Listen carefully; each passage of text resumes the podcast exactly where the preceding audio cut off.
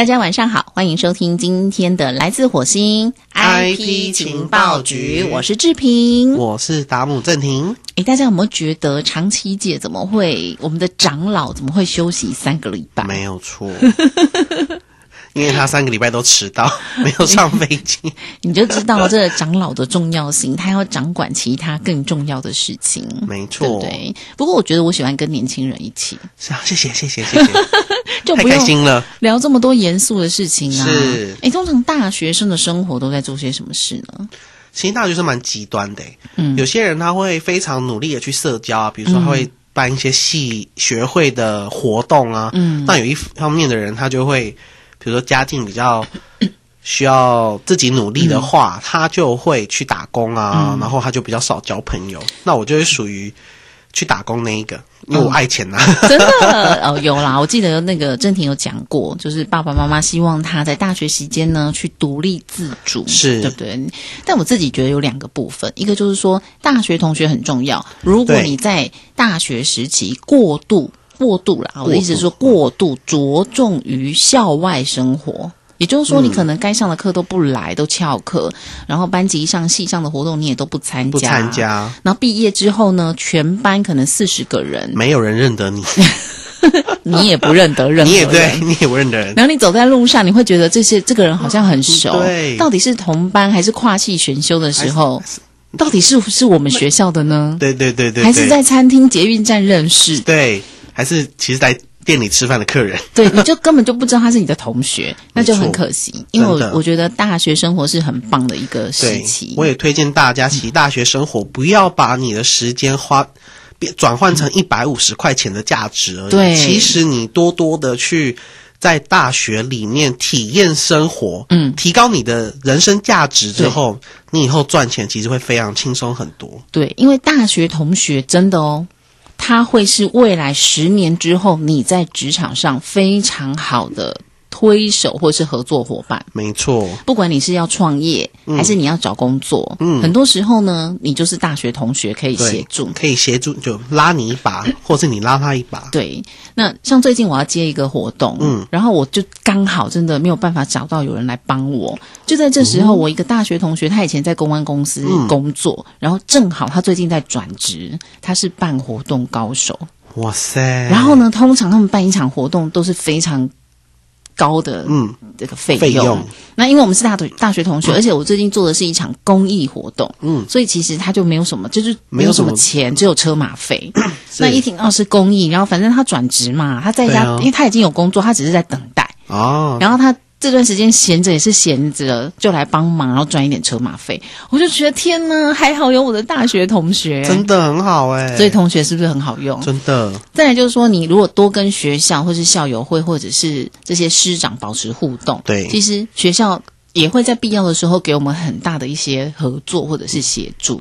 而且那些师长，你年轻的时候可能会听不进他们讲嗯话，但你进职场两三年之后，你可能会有一些低潮啊、嗯困顿的时候，你回去找他们聊聊，他们都很乐意跟你聊，而且你会发现你的脑就是能够吸收的东西，你会更听得下去。可是大学生们怎么取舍呢？你你就是都在打工，然后可能下课去打工，白天早八到不了就开始睡，对啊所以中午以前你根本不知道你跟谁修同一堂课啊。没错，所以这 那你怎么很难拿捏那。你说实怎么在的，做好你的就是人际关系，然后同时打工这个部分也不会抵达嘞？我认为其实你就少花一点嘛，因为赚钱这种东西是会就嗯花钱这种事情会上瘾的。但是可能大家大学生开始拿到一两万块的生活费之后，就哈。那要不要来个名牌包啊？比如名牌的钱包五六千块，你就想这样。但其实那些东西，你现阶段还不要花那个钱去嗯，追求那些东西，你把那五六千块拿去大家交朋友啊，大家办活动啊，然后比如联谊呀、抽钥匙，我觉得那个增添你人生的色彩会更郑婷在讲的时候，我很想打枪他，但我不知道他会不会对我怎样。怎么了？他叫现在没有抽钥匙了吗？他叫大家不要买名牌，但他自己买一个 一万块的蓝牙耳机，我赚比较多啦，真的你赚比较多吗我吗？赚稍微多一点啦。诶，那为什么同样是大学生，你可以赚的比较多呢？因为小弟家台商家庭嘛，所以就帮爸爸跑跑腿，做一些比较吃重的工作，就赚的比较好一点。爸爸就会给多一点零用钱是。正宫就是小开兼富二代就对了啦。没有啦，没有。哎，那你怎么去控制你的预算，不会让自己流于无谓的花费？因为说真的，我我自己也觉得有一些东西你必须要买高品质，有对有一些东西我们不用追求，对，但是有些东西呢，买好的胜过你买一堆不好的，然后它很快就坏掉了。没错。我觉得要接触到你身体的东西，我都认为一律都要买好的。哦，哎，这观念谁给你的？你当我什么长老啊？不谋而合啦，不谋而合。嗯对，像眼镜我就会买好一点，眼镜我也是大概一万多块。嗯然后因为它常常用，然后耳机会接触到你身体的，我也希望买好一点的。那比如说什么笔啊，或者是什么皮包那些，我就会稍微用比较便宜一点，一两千块因为他们都是消耗品嘛。。对它消耗品的，所以我就会稍微用便宜一点。那像衣服，我就都要买好一点的喽，那但是钱有限，所以还是得取舍。对不对？对，我自己觉得有一些东西必须要买好，但我会去呃除以它的价值。对，比如说，我比较年轻的时候呢，我会买一个比较高级的包包，嗯，它可能价值要四五万块。但我给自己买一个很好的包包是四五万块，我好像是在二零零八年买的。那你看哦，到现在已经十二年了，这个包包我还是在使用它。对，而且它没有发霉，它也没有坏掉，我常常用它哦。那你看，以五万块好了，去除以十二年的价值，它一年才花我六千块，对啊，而且你每次背出去都超有面子。就很好看。对，那你你也不用多，你就是那一两个，然后你就用很久，嗯对然后好好的保养它。可能很多人会觉得一个月买六千块的包包其实也蛮贵的，一年啦，一年啦呃，一年呐、一年六千块包包还蛮贵的，我都买那种三百九、四百九。可是你想想看哦，三百九到四百九，它一定不会是一个很大的包包。。对然后再来就是你一段时间没有背它，很多的这些皮件它就会脱皮。脱皮，对，对你很懂哎、因为我姐姐就是这种人，他是跟我极端的人，对，那这些东西你是不是以后就不能用它了？对啊你要想想看，如果一个我觉得三四百块的包包你真的买不到，你大概就是八百九、一千多。对那你只要有十个，它就一万了。是啊。但他们我发现他们这一这个思维的人，他们很引咎于在换的过程。对，他就觉得说，哎，可是我用过十个不同的，你怎么拿都是那一个。对啊，你无聊。对，所以这个没有办法去说它对错，对它就是一个取舍。是那我也是属于这种，有些东西我会比较着重高品质，是，像耳机也是，因为我觉得我没有办法接触到声音不好的音质。毕竟你是广播人呐、对他也是 B N O 的哦，偷讲。但有些东西我就可以随性，像嗯。想不到吧？有，像有一些就是说可有可无的东西，像衣服啊，有一些衣服啊，嗯免洗筷。手表啊，哦，对，像手手表现在我有手机嘛，哦我就觉得可无。你没有哎、对，可有可无，所以我如果真的要买一个表，我可能就是几百块钱那种运动表，哦，然后有时候装饰一下就好，我就不用到二三十万的表。但是你买这种表，它又可以保值。有些人就喜欢收藏名表，水鬼啊什么的，对，我觉得很，我很想买水鬼。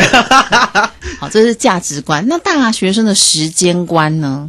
就是说你又要读书，又要打工，然后他还要打电动，对，打电动干，那你怎么时间睡觉呢？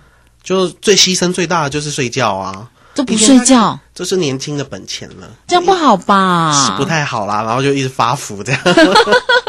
那你有想过，可能你三十几岁的时候，因此你就是年轻在耗损你的身体？真的，其实有这样想过。你是认真吗？真的有，真的啊 真的有想过，因为每次起来的时候就觉得，哈我不要再过这样的人生。十八岁你大一的时候，嗯你会觉得一天睡四个小时 OK，但是你到二十二岁的时候，你大四的时候，你就觉得啊，那唔掉呢，我哪要骗嘛，啊，那唔掉呢。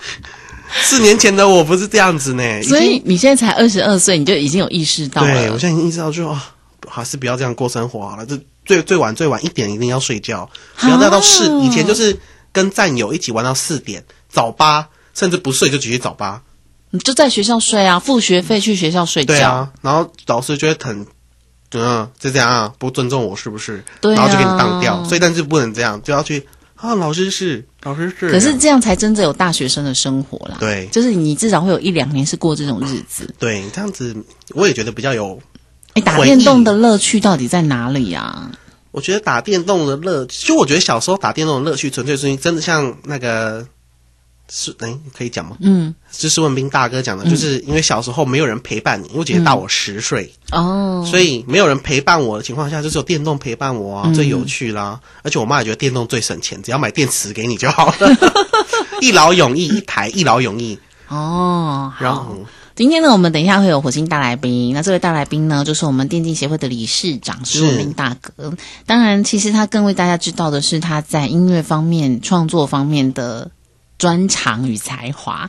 我觉得他很厉害耶，就是说他想要做的事情，他都做得很好。非常好，对，包括音乐这个部分，他也做得很好。那喜欢打电动，他不是只有自己打哦，他他的小孩都跟他一起打电动，真的很幸福、欸。是小孩陪他打，然后感情还非常好。这我想到我电脑设备不用自己买，我就觉得很幸福。就可以叫爸爸买。对啊所以你可以现在再请爸爸加入打电动的行列没。错，太慢了吗？不会，男人永远都是有有一种赤子之心啊。对啊，像我家我弟弟也非常爱打电动，然后就带着小孩一起玩。对啊，然后我们家是连我妈妈都很爱打电动。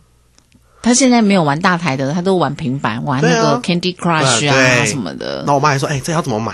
然后我说：“啊要三十块，啊不买，我不买，三十块我不买。啊，所以我们今天的火星大来宾就是施文斌大哥，同时他也带来他的新专辑哦，马上来进行今天的单元喽。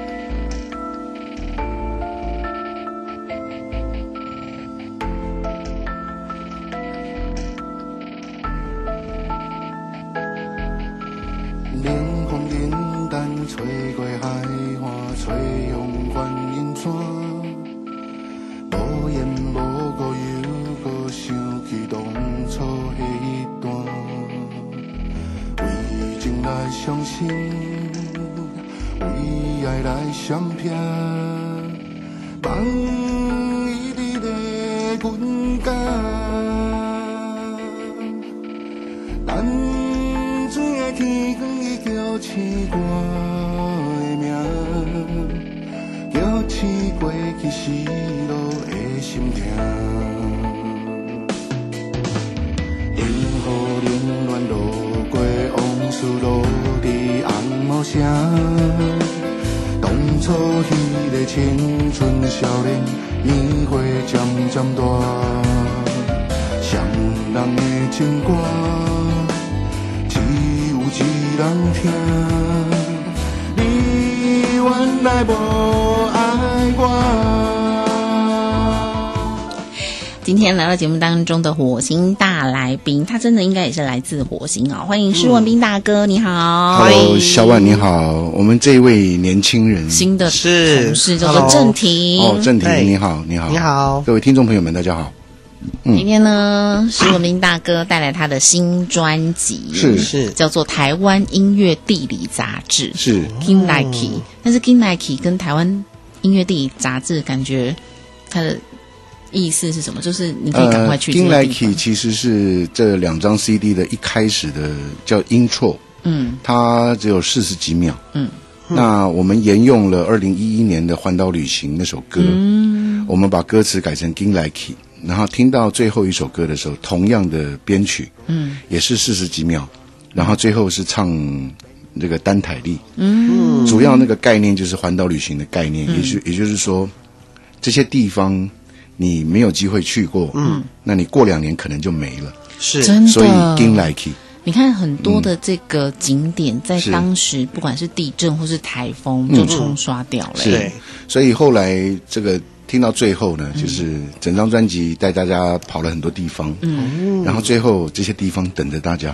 对，所以叫单台历这样，对。哎，大家有没有真的你去过哪一个景点？他现在已经不在了。我有哎、我没有哎、这他还年轻，你还年那轻，是 跑的地方不够多，你知道早期有一个那个温泉区，然后有一年就是下大雨，然后洪水就把那整个那个温泉冲掉了，冲掉了。然后那那个民宿就是我当时去住过，嗯哼，它就在那个河堤边，嗯哼，然后就整个就冲不见了，是就再也没有了。是对，嗯。是有的，对，这样我也想起来一个、欸，当年去泰国的时候，嗯，哦，然后在那个小岛，因为跳岛环岛嘛，嗯。跳跳跳跳完回来之后就发生大海啸，南亚大海啸，然后就淹掉了，然后那个导游也就拜拜了，嗯哼，因为他们是带那边的，所以真的要要赶快去。台湾有很多的景点很美，是是当然我们不希望发生这些灾难，是是，但是你要把握当下，是，对不对？对。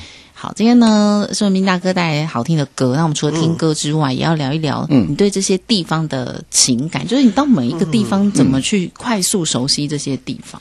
哎，其实也是慢慢的，也没有不能不敢讲快速，嗯，因为你要替地方写歌，嗯，它不像写情歌，哦，你爱情 你可以很快谈恋爱。你你觉得嗯就是你要写一首情歌，你不见得要亲自去谈恋爱，嗯，是。你可以用天马行空、用幻想的方式，嗯，但是你为地方写歌，你这个地方明明产西瓜，你写成芒果，哦，那这个音乐留下来是会永远留下来的，所以所以它必须要更严谨。嗯，所以我必须要讲，就是说为地方写歌，它相对的难度非常高。嗯，那大家都知道的，就是其实我出道是一开始是写情歌，情歌。是。然后后来我有了另外一个路线是比较这个批判的，比如说我很喜欢那个路线，社会现象的一些记录。那当然也有里里面也有电玩的、电竞的路线。嗯，那这个路线是替台湾的地方写歌，我们给它定名叫做《台湾音乐地理杂志》。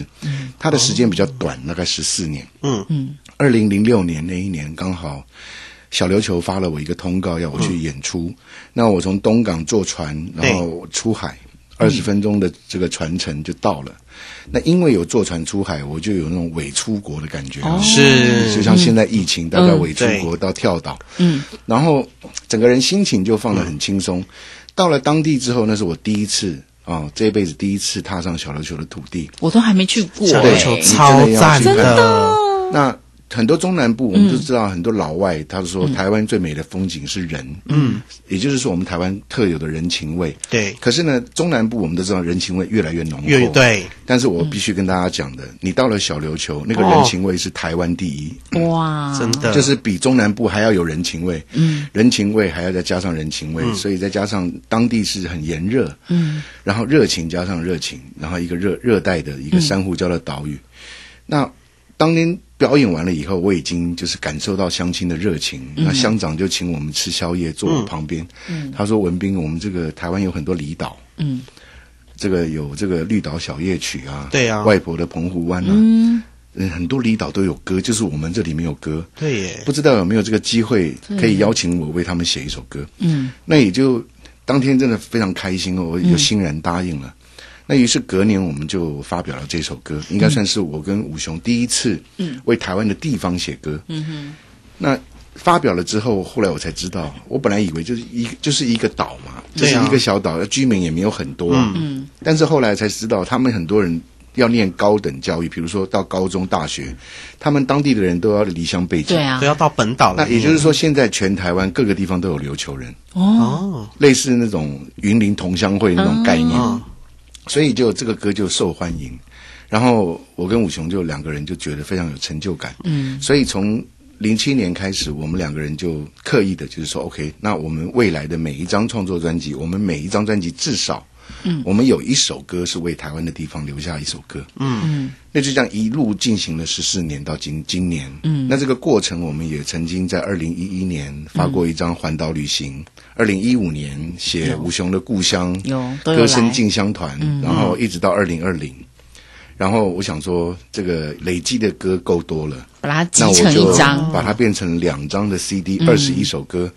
过去十四年来，我们为台湾的地方写歌，比较受欢迎的，是。然后再加上一整张新的专辑，嗯。用这样子的一个路线，也就是台湾音乐地理杂志这个概念，完成了今年的专辑。对，所以很多歌曲其实可能在其他的专辑当中有出现过是对，但是这张专辑双 CD 呢是全部都是跟某些地方上的地名或者它的人文特色是是。有关系的，对对不对？对，我觉得施文斌大哥真的很厉害，就是说从你的第一张专辑，我在电视上第一次看到你到现在，嗯。你的身份是斜杠很多的，真的，对不对？唱歌创作这是已经是一个了而且他没有这个地这这件事情是没有停止的、哦。对，然后他又斜杠了很多。第二个就是打电动嘛。对刚才我们一见面，我们这个老的少哦的，哎，不能说老的，没问题，没问题，对不年轻的，不年轻。对，但是他们一见面就有共同的话题，这比当兵的话题还接近，就是他们打电动的这个共同的话兴题趣。是。我还回去看那个。那个大哥的直播，哇塞，开直播哎、老师实况台哎、很早他已经退去呢、哦，直播很久了，哎，对那说明大哥，你嗯。唱歌的年歌龄比较长，还是打电动的年龄比较久？对打电动，真的假的？真的真的。你先打电动才开始唱歌？我的游戏经历四十年。那歌唱呢？我小学六年级的时候，那个时候家里的电话，就是家里的电电视，任天堂。那个是嗯没有没有没有，任天堂是国中，哦，那个时候已经是彩色电视了。彩色电视之前是什么？黑白电视。对，那你玩我的第一个电视游乐器是黑白画面，中间一条白线，乒乓球、接球、Atari 的第一代。就是那两条线那对个。对对对对对对对对对。我的第一台是阿波罗，哦，那你是幼稚，嗯所以我我是从那个时候开始玩，国中开始红白机，一路到对现在。哇，对，那其实应该这样讲，就是一父子的关系，啊，没有兄弟姐妹，哦妈妈要工作，所以我从我的整个成长过程，能够陪伴我只有两个东西，一个是乐器，嗯，一个就是游戏。嗯，那只是我的音乐比较被大家早知道。我出道的时间比较早一点，但是那个时候其实还是一个玩家，嗯，只是过去他们认为打电动是坏孩子做的事，真的。所以我们也不太可能拿在台面上来说，嗯，对，是。我有一年去日本，嗯。然后就发现他们有一个大型的机台，是。里面的游戏是一九四三，嗯哼，对，打射打射飞机的对，哇，我看了好好激动哦。对啊，那要闪呐，对，因为这个在台湾真的没有。哎，你真的是年轻人吗有啦吗？有啦有啦，那个时候就那个时候有，有啊，电我动间们台湾也有大型机台，我后来变成游乐器，但现在还有吗？，有，现在还有。现在还可以找得到一九四三哦。现在这些复古的任天堂复古机都出来了，真的对你现在可以回去玩。对。哇，好棒哦！第一代的马里奥都有，真的有专门的收藏家收藏这种大型，果然两位是电动高手。哎、这一个年轻的是十五年，一个是四十年。哎，打电动的乐趣到底是什么？就是因为现在都线上玩嘛，嗯，不像以前你自己玩，没过关就会生气，就会摔那个那个摇杆呐、那现在会有人的互动，你怎么去控制一些情绪呢？情绪当然也要学习啦，真的蛮难的。我觉得游戏是这样子哦，我觉得大家电竞是另外另外一个层面。嗯，我觉得游戏它本来就是一个消遣娱乐。嗯，如果你本身坐在那个那个游戏前面，你对它一点兴趣都没有，这个真的没有办法勉强。是那我必须讲了，我们我们每个人人生其实很短暂。嗯，你可能付出了百分之百的努力，你不见得能够得到百分之百的回报。嗯，甚至有的时候还是得到负面的。嗯，所以呢，但是游戏不是。游戏，你只要愿意在里面耕耘，你在某某个阶段，你就会得到应得到的报酬。对，所以基本上这个是它吸引人的地方在这里。嗯，对。那至于你跟现在网络发达，你你从单机变成了网络游戏，然后你你现在可以跟你的战友嗯结盟线音可以连线，然后一起一起在推一个很难推的关卡。嗯，那那种合作的那种革命情感对共这个共患难的那种感觉，对。你现在没有办没有机会打仗嘛？但是你不要永远不要有机会，永远不要但是。你在虚拟世界里面你在打仗，那你跟你的战友就会培养出很多很多的情感。可是，比如说我们三个一组，对不对？然后好，比如说我是女生好了，那我最近就谈恋爱，我很忙啊，我就荒废啊，那战友就会对我很多不谅解啊不。会啊，我们换换一个战友对。啊，而且 而且女生是百分之百被谅解，对，要把我换掉，没有你，因为你你是女你是生，女生哦百分之百谅解，啊，男生就好气，就算能力弱一点也没关系。没关系，真的，电竞的世界女生这么吃香吗？非常吃香。那我现在加入来得及吗？来得及，绝对来得及。哇！而且你声音这么好听，这跟哦，所以我就在里面喊加油加油，保护我，然后我就好，只要讲一句保护我就可以了吗？对他来打我了，保护我，然后我就冲过去保护骑士团啦。对你放心哦，我们即便不能为您真的两肋插刀，但是至少我们可以两手叉腰。哎，可是就是阿斌哥也是也是家长嘛，是。那有很多家长一听到小孩就开始玩线上游戏啊、电竞啊，就怕他们会沉迷，所以一开始就会反对。嗯。不过这样想一想，其实如果正当的玩，然后有限制的玩，嗯。反而可以促成他们的人际发展、团队合作，感觉也是有好处的啊。OK，游游戏它是一个很庞大的产业，嗯，那结合了电竞，现在是更大的一个产业，嗯。那事实上呢，呃，家长会反对有两个有两个方向，一个是家长没有时间陪伴自己的孩子，没错所以他只好反对，嗯，对他怕你在里面交到了什么坏坏朋友，朋友，他没有他没有机会知道或者是制止某些事情，或被网友约出去，对对对，但是事实上，你不能因你不能因为这个，如如果这个世界上现在没有游戏，嗯，你的孩子一样会找其他的事情来玩。嗯。对，哦，因因为为人就是没有时间陪伴他。人除了吃喝拉撒睡跟学习之外，他一样要消遣娱乐。嗯。是啊，对，那游戏本来就是一种消遣娱乐。嗯，至少孩子在家里面打电动，他不不是在外面飙车吸毒。嘛。嗯，对不对？那那我觉得回到这个话题，就是说，我常常跟很多家长讲，已经我自己两个小孩，那我也是一直陪伴他们。嗯，那甚至很好笑，我们我们我们小儿子现在刚念刚刚念念了高中。嗯。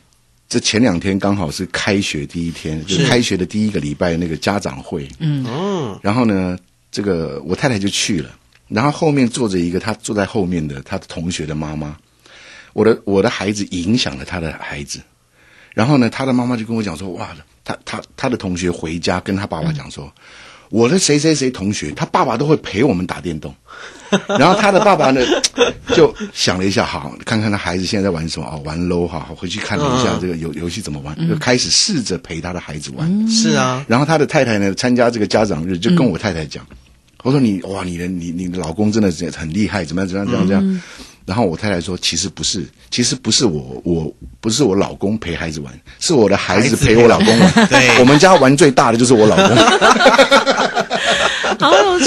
对，但是一样的，就是说，最后孩子是需要陪伴。是对，因为我的孩子从小我让我跟他们一起玩音乐，嗯跟他们一起打电动，所以我还需要教吗。他们什么事情都跟我在一起。是啊，对亲子时真的很开心间，对对对对对，因为而且呢，外行看热闹，内行看门道。门道嗯，整个电竞产业里面的产值非常非非常的常非常大，庞大。里面包含了各式各样的不同的专业领域。嗯，所以呢，你在玩游戏的过程当中，你可以学习到里面很多东西。真的这些不见得，我我这个也难怪，就是说。一般的家长，他们不见得有那么多的时间，他他要顾了顾着养家嘛，对不对？啊要工作，他不见得有那么多时间去了解电竞产业或者是游戏产业。嗯，对。那但是呢，我必须要告诉他，告诉大家，就是说、o k 这个里面是一个庞大的产业。嗯，你的孩子未必以以后一头钻进去，有以后就可能是怎么样怎么样。那我觉得最后还是陪伴，不要因为游戏荒废了自己的学业或什么。对，对这最重要。所以在这个呃互动的过程当中啊，嗯。小孩也会知道你在音乐领域上面所做的事嘛，是。包括我们这一次的对。这个专辑啦，或者是说你为地方写歌这些事情，你也会透过亲子的时间，对。然后跟小孩分享嘛。OK，跟小婉报告一下，这一次台湾音乐地理杂志专辑的两位执行制作就是我的两个儿子，哇，很厉害，太幸福了吧？他们在今年暑假刚好一个高中毕业，一个国中毕业，嗯，那他们分别为自己的母校写了一首毕业歌，好像好像在 YouTube 上，面也发表了，然后是华语歌，嗯，那。这个我想说好，放暑假没事干了，来来来，你爸爸要做专辑，除了打电动，还对，给我写歌。他们两个从五岁开始，我让他们选第一个乐器，嗯，然后大的选钢琴，小的选爵士鼓。等他们念小学以后，让他们选第二个乐器。大的因为参加管乐团，所以选了竖笛。那小的呢，就我让他还是接触音乐，还是就是学了钢琴。嗯，所以他们一路这样，他们从在开始在地上爬的时候，就在我的脚边，我就在做 demo。嗯，其实从小就是耳濡目染。是啊，那现在一起来做这个东西，我想说，好吧，那今年就是你们来执行制作，嗯，因为你们都发表过歌了嘛，那来执行制作我的新专辑。这次专辑里面，嗯。我还特别写了一首歌，你全台湾游游完之后，最后会回到自己温暖的家，对。所以有一首歌叫《诗乐园》，嗯，施文斌的诗，就是哦我家就是乐园。是。对，这首歌是我跟我两个儿子一起合唱，请他们唱台语歌，哇！所以这个歌就是在讲我们玩音乐、打电动的过程，这样。对。你真的好温是教育很成功的一个典范呢。我们先来听歌，好不好？这张专辑当中有一首歌叫《绿川之夜》，听完之后我们再来聊聊歌曲，还有教育。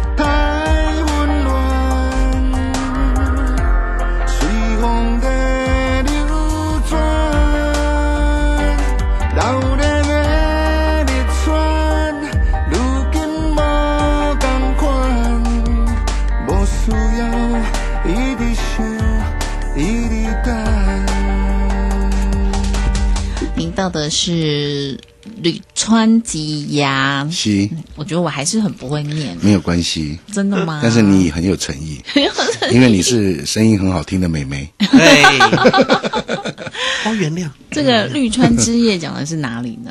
台中哦，对，因为这是因为大家知道为地方写歌，那一定一定免不了歌功颂德。嗯，那整张专辑的聆听性，我们也是要去做一些调配。嗯，所以这次的新专辑的部分，台湾音乐地理杂志，我们选了两两个地方是我曾经住过的地方。嗯，它比较有故事，然后比较感伤。可以让它商业一点啊，嗯所以《绿川之夜》是其中一首歌，一首是刚刚听到的《淡水的月光》。嗯，那《绿川之夜》就是我出道前住的台中。嗯，当时县市还没有合并啊。嗯，那台中市区闹区有两条非常大的臭水沟。嗯，一个就是绿川，一个就是柳川。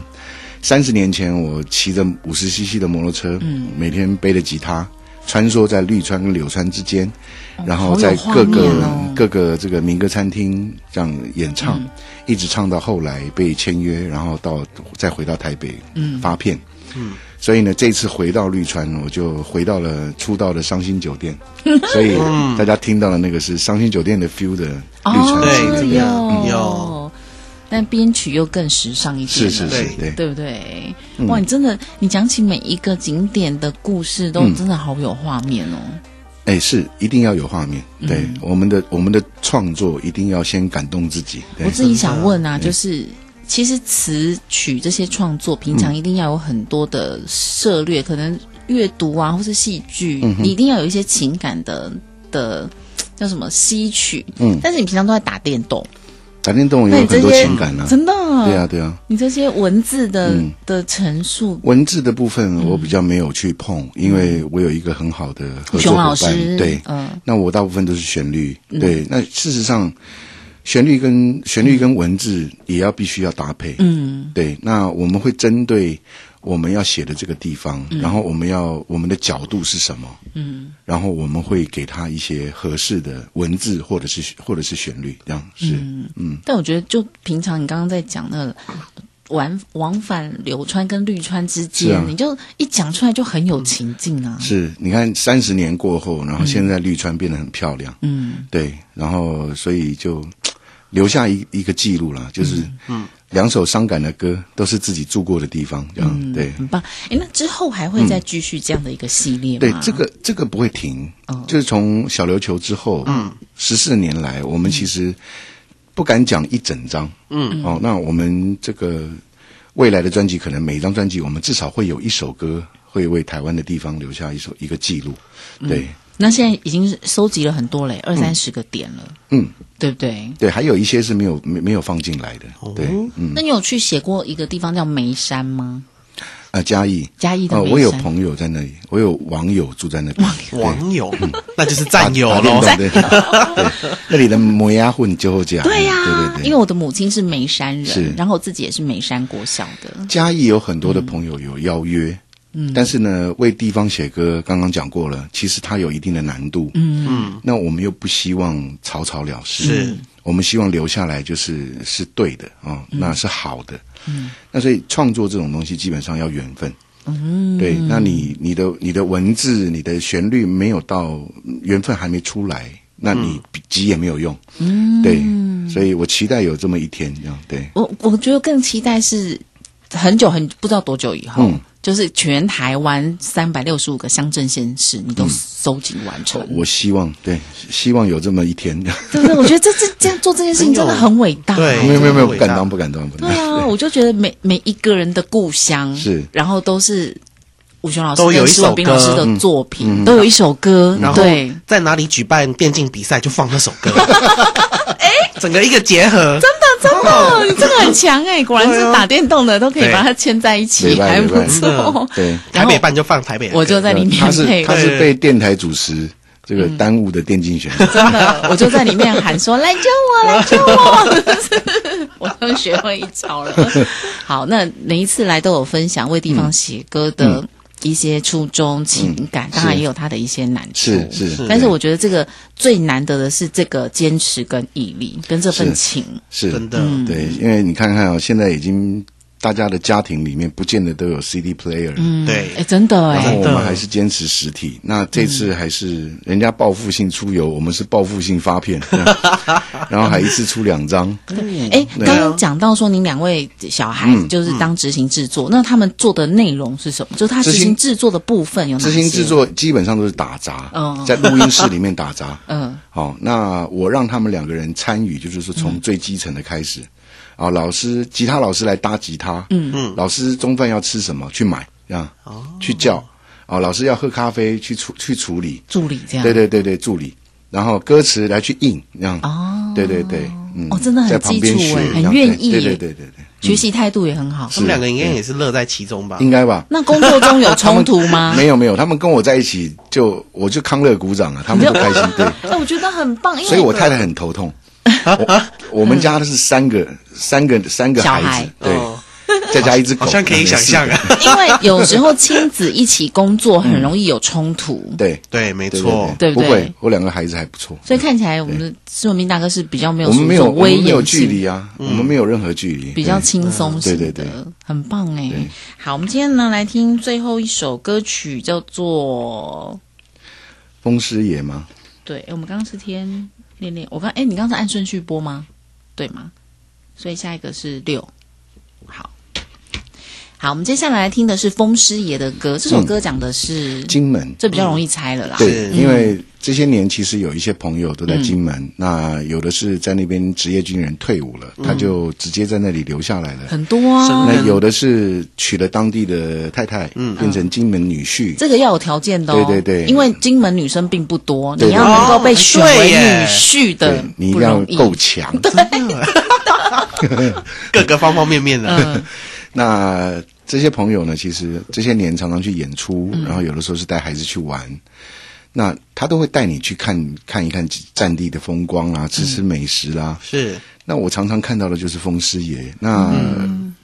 旧式的闽南建筑，你从屋檐开始，一直到门口，甚至到十字路口、或大马路边，嗯，大大小小的风师爷，嗯，那你会听到了风师爷的故事。那为风师爷写歌，我们后来去找到了，哎，不是只有在这个，比如说金门、马祖啦，或者是不单单只有这对这些地方，甚至在 Okinawa、在冲绳都可以找得到风师爷的足迹。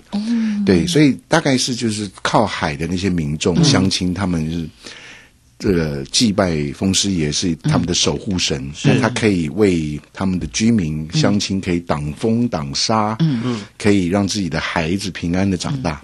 嗯，所以这一次我们就把它写成很可爱的儿歌，啊，然后让这个大家听完以后，你不见得去过金门，你对也不见得知道风师爷，嗯，但是透过这首歌，让你认识金门，这样子。好，而且呢，大家如果你之前没有就是支持过或是买过的话，我这次就可以告诉大家，因为我已经是是文斌大哥的超级粉丝了。谢谢。拿到他的专辑呢，你想要知道先有这个故事，先有词还是先有曲，你就看词跟曲谁写在前面。对对对，所以这张这一首歌《风师爷》的歌是吴雄老师先写好词，对对。对不对？我已经很厉害了吧？厉害。真的耶，对对 好那还有很多好听的歌，然后可以让大家去聊。只是有一些地方，你可能地名你你不一定知道它是哪个城市，还是要是文斌大哥来分享才行，对不对？也还好，歌词里面应该就已经告诉有一大家了，些足迹，对对，所以就是你要一首一首认真的听，嗯一首一首好好用心去感受。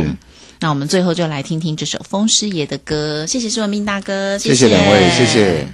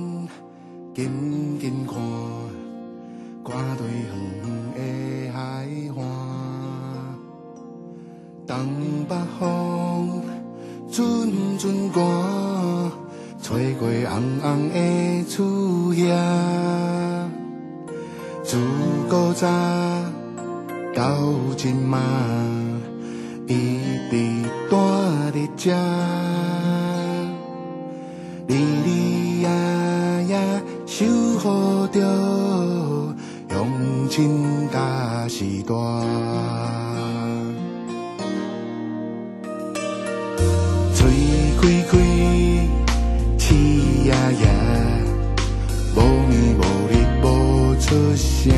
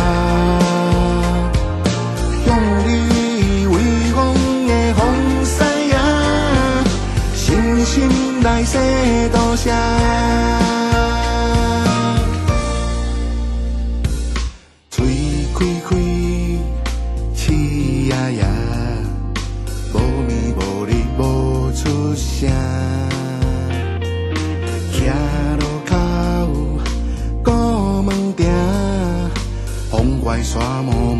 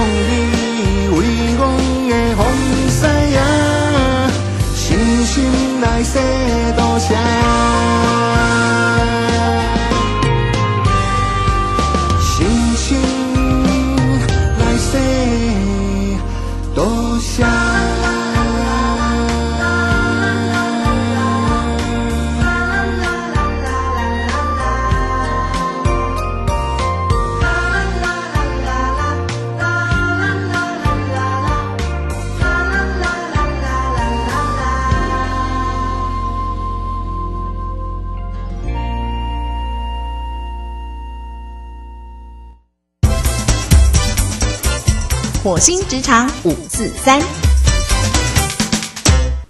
回到节目现场，我是志平。我是达姆正廷，哇，刚才听完施文斌大哥这么多分享，你的人生有什么想法？好想要去他电竞协会当员工。我想说，你会想说，你想要成为一个什么样的父亲？这个是不是离你太久了？其实我真的有稍微想过一下，嗯，但是我应该会是一个很放任的父亲，我认为啦。其实男生会改变的，因为你现在毕竟还是大四，你到职场之后，你会被磨嘛，嗯，你的零零角角，你的随性，嗯，除非你马上就自己创业，对。可是自己创业，你还是会有厂商啊、合作伙伴来磨你呀、那些年说不完的甲方，真的。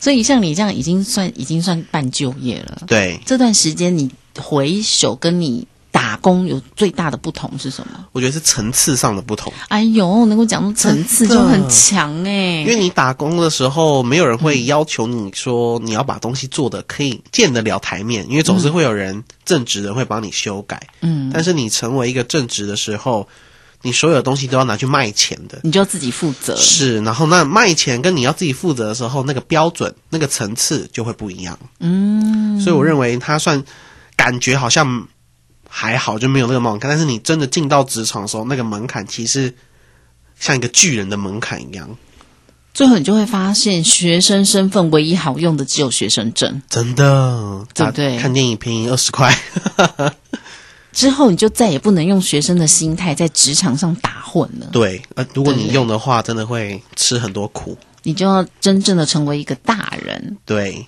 我觉得早一点入职场还蛮好的。你会是觉得说，哎，念完研究所再进入职场吗？